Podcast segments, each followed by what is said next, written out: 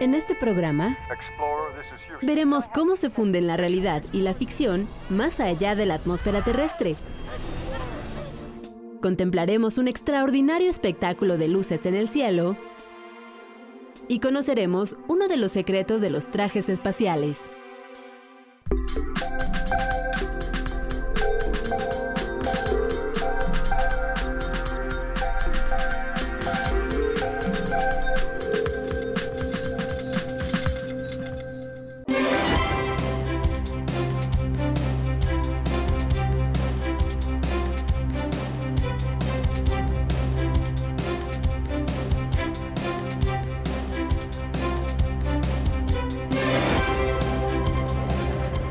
La presencia del hombre en el espacio es producto no solo de la ciencia y la tecnología, sino también de la imaginación. Mucho antes de que se desarrollaran las primeras naves espaciales, el hombre ya aspiraba a conocer qué hay más allá de nuestro planeta y cómo funciona el cosmos. A principios del siglo XX, el físico ruso Konstantin Tsiolkovsky, pionero en estudios sobre viajes al espacio, escribía, la Tierra es cuna de la humanidad, pero no podemos vivir para siempre dentro de una cuna. Yo soy Emilio Saldaña y los saludo desde el planetario Luis Enrique Herro del Instituto Politécnico Nacional. Bienvenidos, esto es Factor Ciencia.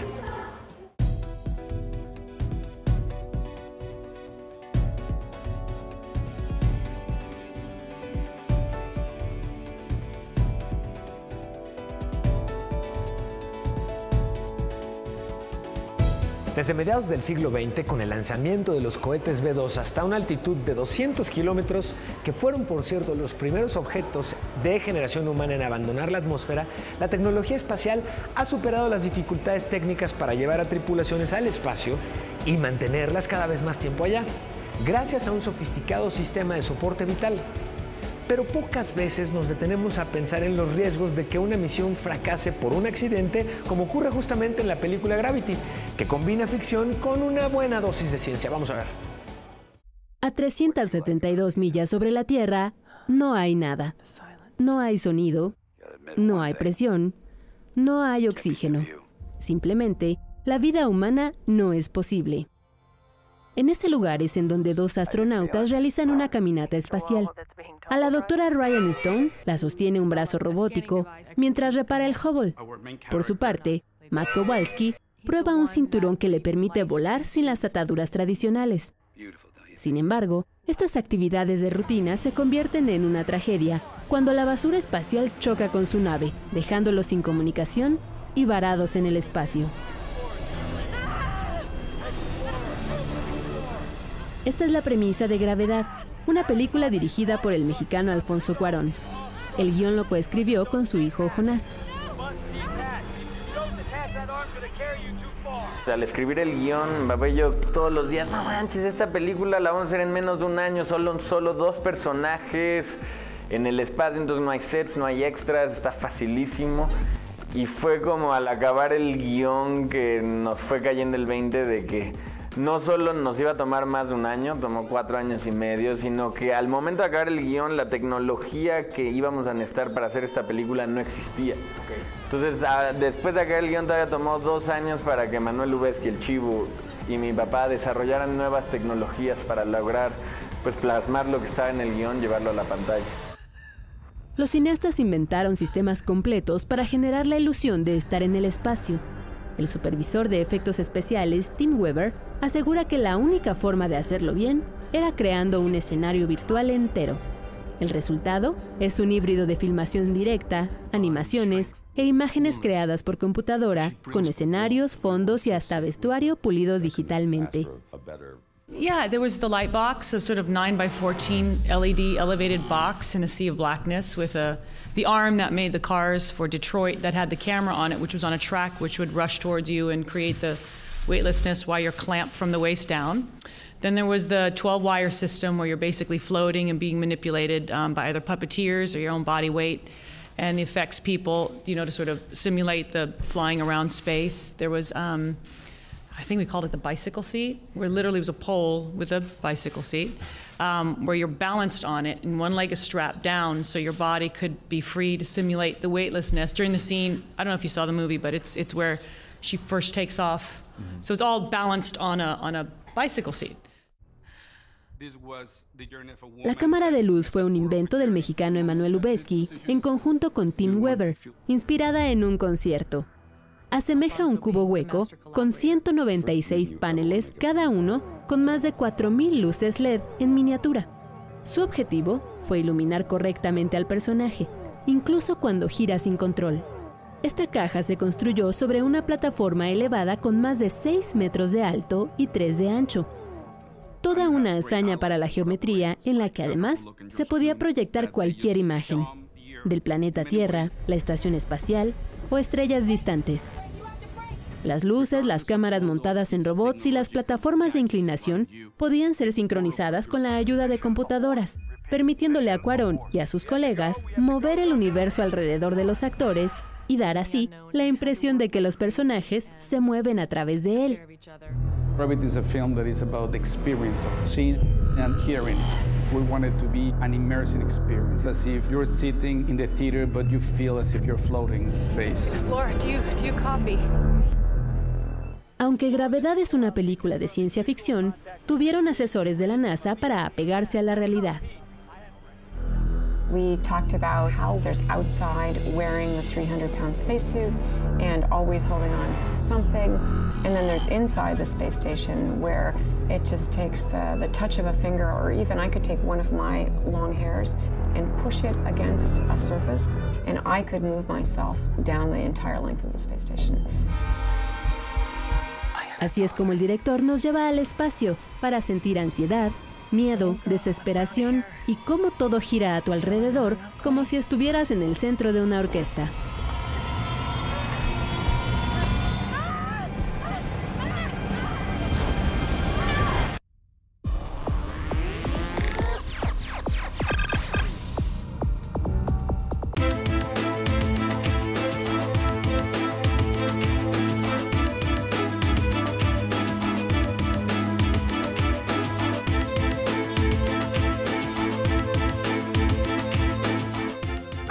Gravity es ficción, pero ahora vamos a ver lo que ocurre en la realidad. La vida de los astronautas está llena de complicaciones, no solo por los trabajos que deben realizar en condiciones adversas de maniobra, sino por la multitud de parámetros que deben controlar para garantizar su seguridad. Temperatura, niveles de oxígeno, disponibilidad de agua y alimentos, etc. Además de los severos problemas que pueden ser causados por la atmósfera artificial, la ausencia de gravedad y hasta la radiación cósmica en la salud.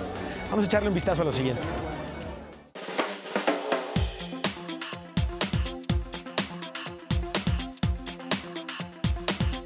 La gravedad cero parece divertida, pero también causa algunas complicaciones a los astronautas que viven en la Estación Espacial Internacional. Cada mañana hacemos lo que hacemos en la casa, nos lavamos los dientes, nos afeitamos lo que necesitamos, desayunamos y luego hacemos nuestras tareas. Pero sin fuerza de gravedad, muchas actividades cotidianas son complicadas. Por ejemplo, en las noches, los astronautas usan una especie de bolsas para dormir que se fijan a la pared dentro de un compartimiento parecido a un closet.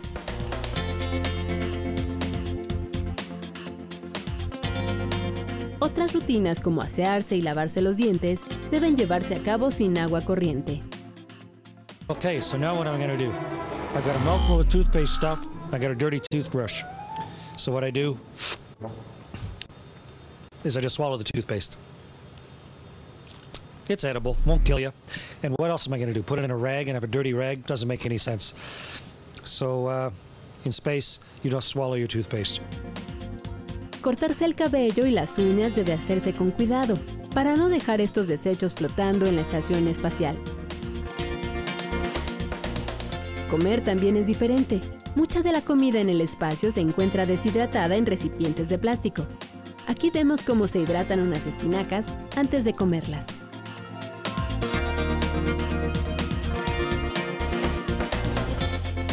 Ejercitarse también es importante, especialmente estando en un sitio tan pequeño. Es importante para que los huesos y músculos se mantengan en forma. Pero como en gravedad cero todo flota, los astronautas deben amarrarse a las máquinas de hacer ejercicio.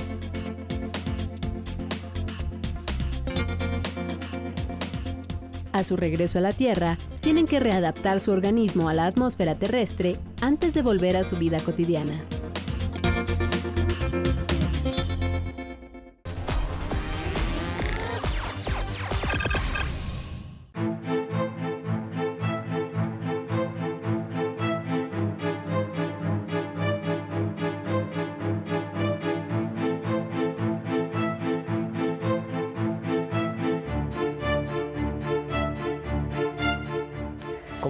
La salud de los cosmonautas está expuesta a numerosos factores de riesgo.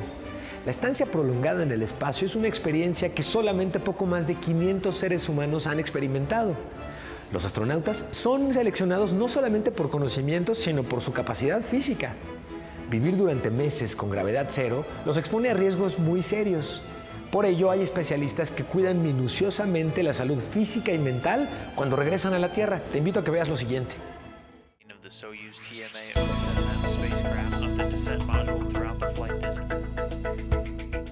Cápsula Soyuz aterriza a salvo en Kazajistán. En ella, regresan de la Estación Espacial Internacional el astronauta canadiense Chris Hadfield y otros dos miembros de la tripulación. Como la entrada a la Tierra en la cápsula Soyuz es de tipo balístico, es mucho más accidentada que en las anteriores transbordadores espaciales y la tripulación presenta hipotensión e hiperestimulación.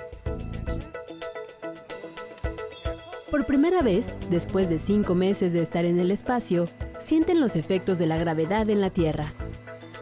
No pueden caminar de inmediato y por eso los colocan en una silla para ayudarlos a recuperar su temperatura mientras se someten a un chequeo médico. Pues necesitamos hacer las contramedidas para que ellos no nada más sobrevivan, sino que puedan vivir y que la parte de, operación y que la parte de, de desempeño y desenvolvimiento sea óptima. En el espacio el tiempo es oro, eh, literalmente. Entonces, no nosotros nos, no nos podemos detener de repente porque un astronauta tenga algún problema físico o, te, o esté con alguna enfermedad. Mantener frío el cerebro de los astronautas cuando están dentro de un traje para hacer una caminata fuera de la estación es uno de los retos médicos espaciales. Se sabe que si la temperatura del cerebro aumenta solo 0.4 grados Celsius, se alteran funciones mentales, como el juicio, abstracción, memoria, cálculo y comportamiento social. Para evitar que esto suceda, se usan trajes completos por los que corren mangueras con líquido frío. Y también hacer las contramedidas para que la exposición a microgravedad, la exposición a radiación, la exposición a la presión que es diferente, la exposición a temperaturas extremas, no los dañe. Mover objetos pesados en gravedad cero, en donde no se puede recurrir a hacer palanca con el peso del cuerpo, hace que los astronautas utilicen músculos pequeños, que no están diseñados para hacer trabajos de fuerza, sino tareas de precisión. Estos son solo algunos de los retos que enfrenta la medicina espacial. Los viajes futuros más largos, como las posibles misiones tripuladas a Marte, exigirán desarrollar cada vez más tecnología de seguridad para los cosmonautas. Por eso, las agencias especiales ya estudian los efectos de la radiación y otras condiciones del espacio en el cuerpo humano para reducir riesgos fatales.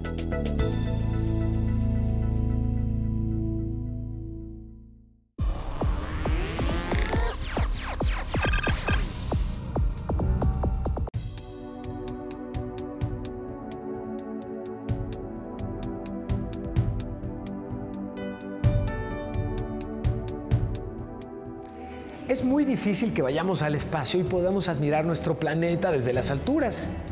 Pero aquí en la Tierra podemos apreciar uno de los más grandes espectáculos multicolores que la naturaleza nos regala. Se trata además de un efecto causado por el viento solar, una aurora boreal, como la que se vio hace unos días en Minnesota, en Estados Unidos. Te vas a sorprender.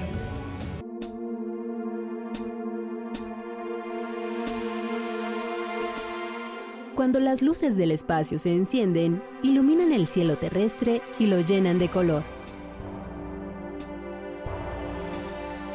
Estas bellas luces cósmicas son las auroras boreales. Pueden verse en el Polo Norte y en el Polo Sur, donde su nombre cambia a auroras australes. Aparecen en forma de cortina, arcos o espirales y son el resultado de ráfagas de partículas solares que se estrellan contra el campo magnético de la Tierra.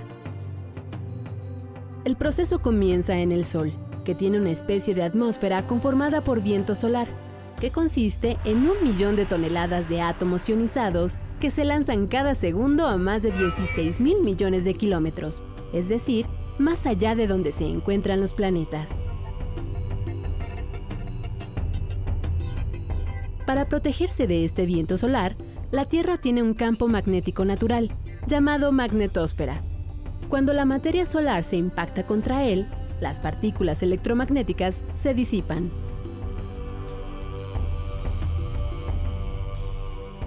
De este modo, solo ingresa al planeta una cantidad tolerable de radiación. Así se forman las auroras.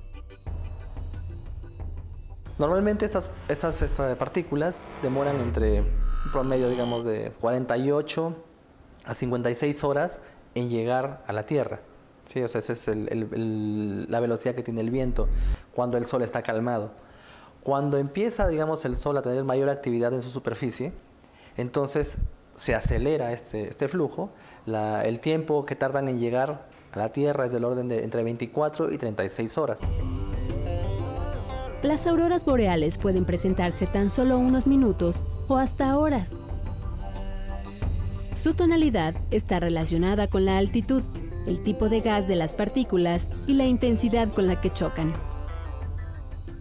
Lo que vemos cuando vemos este, una aurora boreal realmente es el resultado de la interacción entre miles de millones de partículas cargadas interactuando con las, los átomos y moléculas de la atmósfera terrestre. Aunque las auroras solo pueden contemplarse durante la noche, también ocurren en el día, pero pasan inadvertidas, debido a que la luz solar las eclipsa. En otoño e invierno, cuando las noches son más largas y hay mayor obscuridad, se puede disfrutar a plenitud esta maravillosa exhibición de luminosidad que nos trae el viento solar.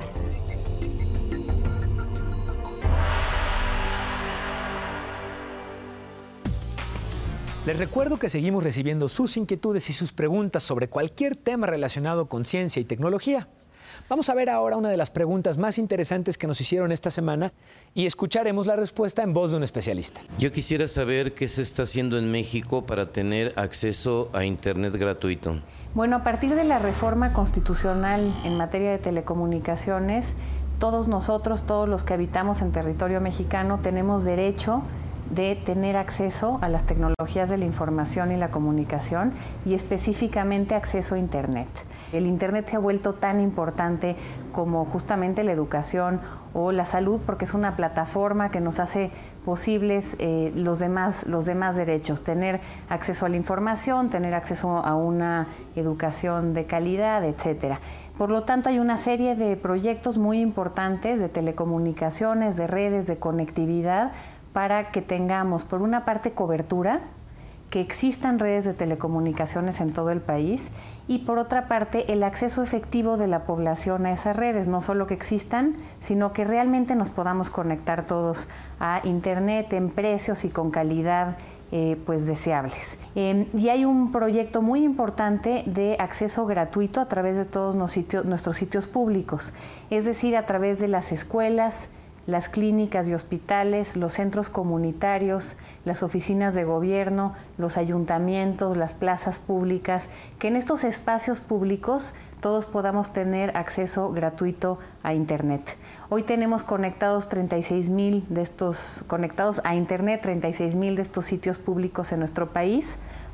Es un número importante, tenemos eh, casi 9 millones de beneficiarios directos de estos, de estos sitios con acceso gratuito, incluyendo nuestras, nuestras escuelas, las que están conectadas, pero nos falta mucho. En el país hay 250 mil sitios públicos, entonces vamos en 36 mil, vamos por todos esos 250 mil sitios públicos donde hay acceso gratuito a Internet. Estamos trabajando para ir avanzando cada vez más rápido porque ahora es un derecho, hay que garantizarlo.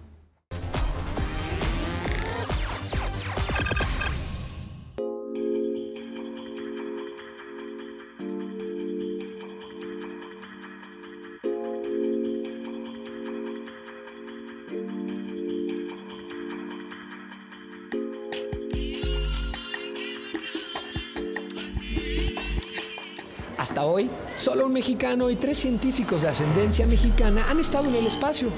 Uno de ellos es José Hernández Moreno. Él es ingeniero eléctrico que en 2009 dirigió maniobras de carga y descarga de materiales entre el Discovery y la Estación Espacial Internacional. Ahora comparte con estudiantes y científicos su experiencia a bordo de la Estación Espacial Internacional, que resulta muy interesante. Te mandamos un saludo además, astronauta.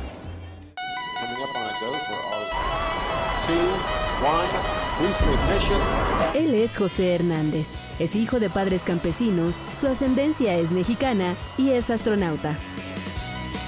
Recientemente dictó una conferencia en el Instituto Politécnico Nacional para compartir con la comunidad de ingenieros politécnicos su experiencia en el espacio. Una de las cualidades de su personalidad, clave para ser seleccionado por la Agencia Espacial Estadounidense, fue la perseverancia. Porque yo estoy aquí para decirles que a mí, para ser seleccionado, la NASA me rechazó no una vez, no dos veces, ni cuatro veces. No fue hasta la doceava vez que metí mi solicitud que me seleccionó la NASA. Después de certificarse como piloto y como buzo profesional, José Hernández colaboró en proyectos científicos con los rusos para ayudar a desmantelar su arsenal nuclear en Siberia. Eso le permitió aprender ruso y despertar el interés de la NASA entre otros más de 4.000 participantes. Escuché en las noticias que la NASA y la agencia rusa habían firmado un acuerdo para construir la Estación Espacial Internacional. Entonces yo dije, acá entre mí, dije, vamos a estar trabajando con los rusos en el futuro. En el 2009, José viajó a la Estación Espacial Internacional a bordo del transbordador Discovery y estuvo 14 días en el espacio. La nave también llevó equipo científico y otros equipamientos que necesitaban los astronautas en la estación espacial, además de frutas y verduras frescas. Una de sus responsabilidades era operar el brazo robótico para agregar otro bloque temporal a la estación espacial. Tenemos adentro 7 toneladas de equipo que vamos a instalar dentro de la Estación Espacial Internacional, incluyendo comida y agua y ropa para los astronautas. Y como ven, en cero gravedad, ni de la espalda nos podemos quejar. Otra de sus tareas importantes fue ayudar a vestir a los astronautas para llevar a cabo sus caminatas espaciales. José dejó la NASA porque la agencia anunció que en el 2010 cerraría el programa de transbordadores espaciales. Actualmente se dedica a impulsar la ciencia aeroespacial en México y a la divulgación de la ciencia entre los jóvenes para despertar vocaciones científicas.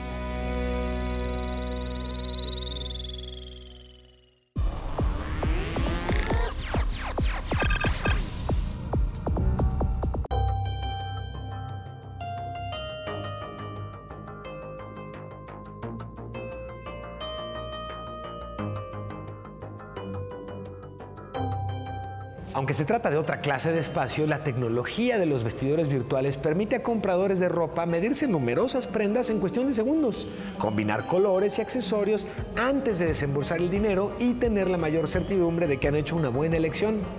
Todo esto sin tener que quitarse la ropa. Aunque en apariencia esta chica simplemente se ve al espejo, en realidad está midiéndose una prenda mediante un probador virtual. 虚拟试衣间这东西，嗯，我们可以让消费者不用再呃一件一件拿衣服去试衣间试穿，减少他试衣的麻烦。那也不用在逛街的时候逛的呃走路走的腰酸背痛啊，然后为了一家店呃为找一件衣服从这个品牌换到另外一个品牌，他可以在这个机台上简单用手操作，那在一个定点，然后可以依照他想要逛的价位、呃款式、颜色，就可以选到他想要的衣服。El sistema se llama Nuevo y fue desarrollado por la compañía B-Smile. Para lograr la ilusión de que una persona se prueba la ropa, la tecnología utiliza cámaras infrarrojas de alta definición y un sensor de movimiento. Nuevo crea un perfil del cuerpo de la persona y lo proyecta en un monitor. La persona puede elegir prendas y superponerlas en esta imagen virtual. 呈现上，它是一个全 3D 的衣服，而且是真实衣服所建制而成的。那不像是呃二 D 的照片，平常我们在看 DM，在看款式的服装的杂志的时候，它是一个平面的，你需要用脑袋去想象自己穿上衣服的样子。现在都不需要了，你只要用手点选那件衣服，你可以随时转动，可以看到衣服符合身形的样子。对，那这个是我们呃记录上最大的突破。Este innovador vestidor virtual permite que el usuario compare dos estilos de vestir simultáneamente o incluso que capture una imagen y la comparta en las redes sociales como Twitter y Facebook para obtener una segunda opinión de sus amigos.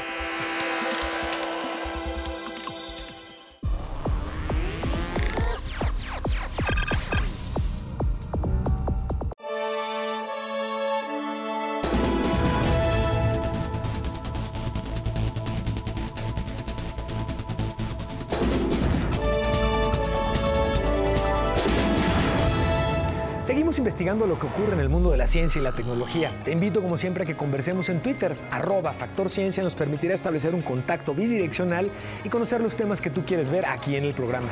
Está nuestra página en Facebook y están los programas completos en el canal oficial de YouTube de 11 TV México. Yo soy Emilio Saldaña y nos vemos en el próximo Factor Ciencia.